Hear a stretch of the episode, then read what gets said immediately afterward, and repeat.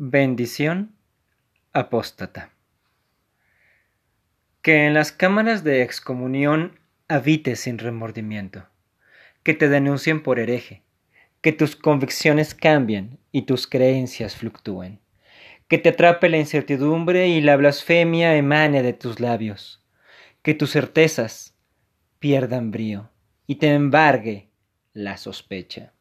Deseo que cuestiones, confrontes, y preguntes.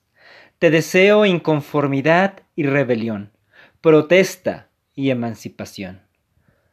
Que Dios te traicione, que el mundo te dé la espalda, que grites lamentos de confusión, que llores lágrimas de decepción, que pierdas la inocencia y pruebes el fruto de lo prohibido.